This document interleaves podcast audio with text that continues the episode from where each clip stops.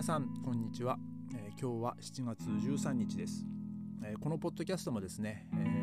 ー、なんとか20回目を迎えました。こうやって毎日、え更新してるんですけど、まあ、最初の方はですねちょっと喋り方もぎこちなくてあの非常にお聞き苦しい点も、まあ、今もあると思うんですけど、まあ、前よりは、え多少は改善されたかなと自分でも思っています。えこれからもですねちょっと頑張ってあの少しでもあの自分のしゃべりも成長してですねあの聞きやすいポッドキャストを目指してあの頑張っていきたいと思います、えー、皆さんもよろしくお願いいたします、えー、今日はですね昨日話したお水のあのつながりであのプファンドっていう、まあ、デポジットのお話をしたいと思います。あのドイツ、まあ、フラン海外もそうなのかな？まあちょっとど忘れしちゃいましたけどあのドイツはですねビール瓶に8セントだったかな、で水とかジュース清涼飲料水とかには25セントのあのデポジットがついてるんですよ。まあ、さっきも言いましたけどプファンドっていうんですよね。で、まあ、それを、まあ、例えばスーパーで買うとするじゃないですか。でレジ持ってくとあのレシートにその飲み物代プラスそのプファンドがあの加算されるんですよ。でまあそれを今度あの飲み終わったとかあの返す返すことができるんですけどそれは今度はこのスーパーの、まあ、リュックガーベっていうところがあってですね。でそこにあのバーコードを読み取る機械があるんですよ。でそこにこう瓶入れてバーコードでその読み取って、まあ、それが何セントなのかっていうのを、まあ、全部こう計算してですね。であの最後にボタンを押すとレシートが出てくるんですよ。でそのレシートをえー、なんか他のもの買うんだったら、まあ、まあ、買い物してあのレレジに持ってってでそのファンドの分が、えー、合計金額から引かれるんですよね。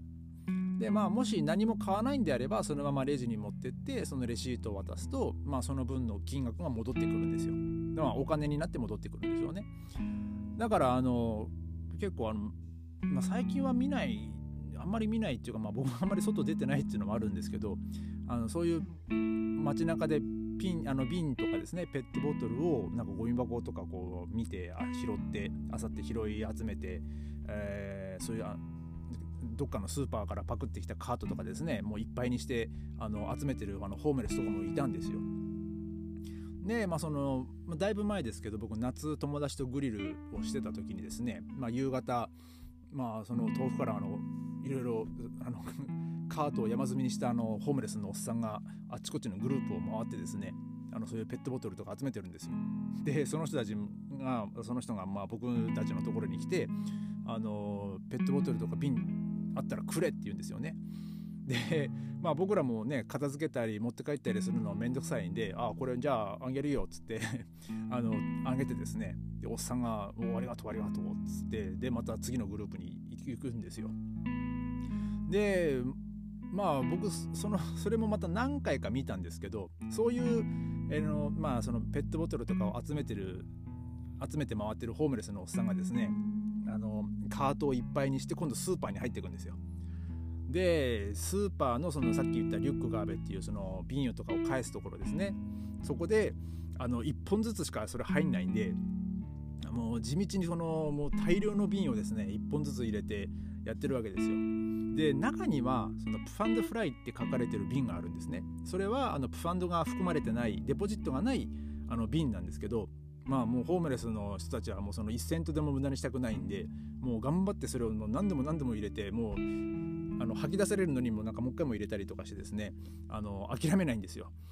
でもそれをずっと後ろで並んで待ってるその一般客もいるわけですよ。あのもう大行列になってるのを僕何回か見ましたね。みんなイライラしてるんですけどねあなんかそれを見るとなんかこの人たち別のスーパー行く行った方が多分早いと思うぞってまあその時は思ったんですよ。でまあ確かにですね、まあ、そういうふうにこう瓶とかまあ集めてもらって、まあ、助かるっちゃ助かるんですけどまあでも何て言うんだろうな日本に比べると、まあ、ポイ捨ては少ないかなって思うんですよね。あのやっぱそういうシステム、まあ、デポジットのシステムがあるんであの、まあ、僕ドイツ来た時にこのシステム日本にもあればいいのになとは思ったんですよ。まあでも僕子供の時にあの本当小学校の低学年ぐらいにあの駄菓子屋さんとか行ってですね、まあ、友達と遊んで喉乾いてお菓子とか買いに行ってあの、まあ、ファンタの瓶とかですね買って飲んででそれをお店のおばちゃんに返すとなんか10円ぐらい返ってきたんですよ確か。まあそのシステムですよね。じゃそれがなんかペットボトルとかにも含まれあの適用されてるっていう感じなんですよ。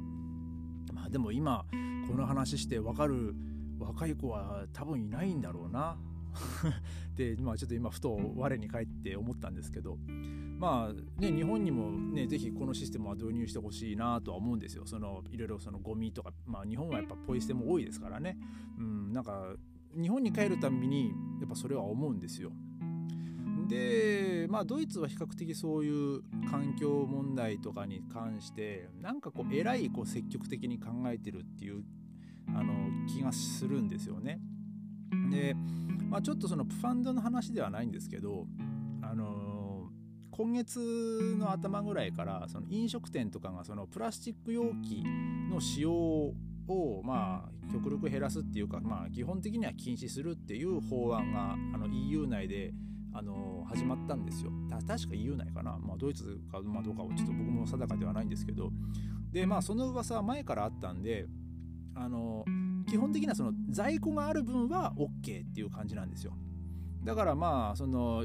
まあ、僕の働いてるお店もそうなんですけど前もって結構大量にその持ち帰り用の容器、まあ、プラスチックなんですけどそれはあの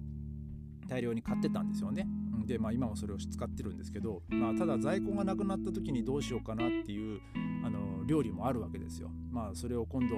紙の容器に入れなきゃいけないんですけどその紙の容器であの蒸し器に入れるやつなんか絶対できないんで、まあ、それを果たしてどうやってやるのかなとか、まあね、後々考えなきゃいけないんですけど、まあ、ただですね、まあ、そのそのその法案がま始まった日に僕その Yahoo ニュース、まあ、日本のやつで読んだんですけどまあそのこの新しいその法律が導入されればあの海洋ゴミ、まあ、プラスチックのその海洋ゴミをなんか何十パーセント減らすことができるとかっていうのも書いてあったんですよ。まあ多分その試算だと思うんですけどただまあ僕その記事を読んでおん？と思ったのは、まあ、まず海にゴミを捨てるなよっていうことなんですよねまずそこがまず あの第一に引っかかったんですよ。でまあそれ海にゴミを捨てる、まあ、人のモラルの問題じゃんと。でなんでそのあのモラルがない人のせいでそうやってこう頑張ってる人たちが割を食わなきゃいけないんだろうなってまあ思ったんですよ。でなおかつですね僕ちょっとそのだいぶ前なんですけどまだロックダウン中にあちょっと嫌な思いをしたことがあってあの僕仕事行く途中にですねそのまあ本当店の前の道をその店に向かって歩いてたんですけどそしたらその目の前に僕の働いてるお店のロゴが入ったあの紙袋とあの食べ物が入ってた容器が歩道のど真ん中に落ちてたんですよ。で、まあ、まずお店の名前が入ってるんであの不快じゃないですか、まあ、ましてはゴミだし。でもそのお店にはあのなんつうんだろう。お店のせいではないんですよ。もう要はそのゴミを捨てた人のモラルの問題なんですけどまあ僕はそのお店で働いてるからすごい嫌な思いをしたし。でもそれ以外の人たちはいきなりその道の真ん中にゴミが落ちてる。だけどそのゴミにお店の名前が入ってるっていうだけでそのお店に対して、まネガティブなイメージを持つじゃないですか。まあ持つじゃないですかって多分まあ持つと思うんですよ。なんなんだこの店はって、まあ、この店はっていうかまずお店の名前が目に入ってくるんで誰が捨てたかではなくどこの店のゴミなのかっていうことになっちゃうじゃないですか。だからまあ僕それがすごい嫌ででただですね、まあ、僕もその手でちゃんとそれを取ってゴミ箱に捨てればよかったんですけど、まあ、バリバリの本当コロナ禍の状態だったんで、まあ、誰が食べたかもわからんしでその食べた人が、あのー、まあ、店に買いに来てるんで、まあね、陽性ではないとは思いたいですけどももしかしたらまだその陽性反応が出てない人かもしれないしなんかその飛沫感染のこととかも考えるとやっぱ僕その、ね、素手ではやっぱ触れないじゃないですか。だからまあ僕はもうそのゴミ箱がその近くにあったんでゴミ箱のところまで、まあ、その足でこうちょっとこうずらしながらあのやったんですけどまあでもあのなんかやっぱ綺麗にやっぱ片付けられなかったのがまあちょっとものすごく僕も引っかかってはいるんですよね。でもなんでそのそういうふうな平気でご飯を多分ね歩きながら歩道で食ってでなおかつそのゴミを歩道に捨てられるんだろうなってなんか僕その人のモラルをなんかものすごく疑ったんですよね。なんであの人その人たちのせいでも僕がこんな思いをしなきゃいけないんだろうってその時すごい思ったんですよ。うんなのなんか損ですよね。まあ、僕はそのねいる、まあ、最低限モラルを守って生きてきてるんで